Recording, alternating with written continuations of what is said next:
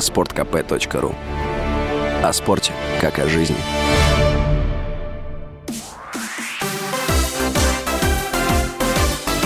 Новости спорта.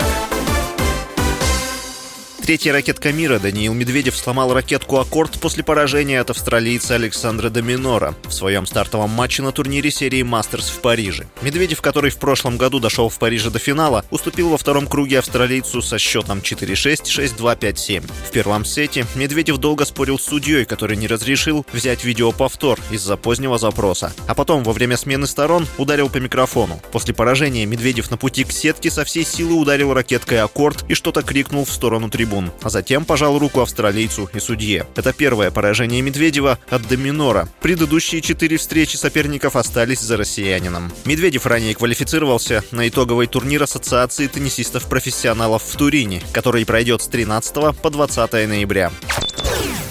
Нападающий СКА Никита Гусев стал лучшим бомбардиром в истории Санкт-Петербургского клуба. Накануне в матче чемпионата КХЛ с Сочи Гусев набрал 2 очка. Это позволило ему обойти Илью Ковальчука и стать лучшим бомбардиром СКА всех времен. В 320 матчах 30-летний форвард набрал 371 результативный балл. СКА продлил победную серию в КХЛ до 8 матчей. Клуб с 49 очками лидирует в турнирной таблице западной конференции КХЛ. В следующем матче СКА 5 ноября примет Магнитогорский «Металлург».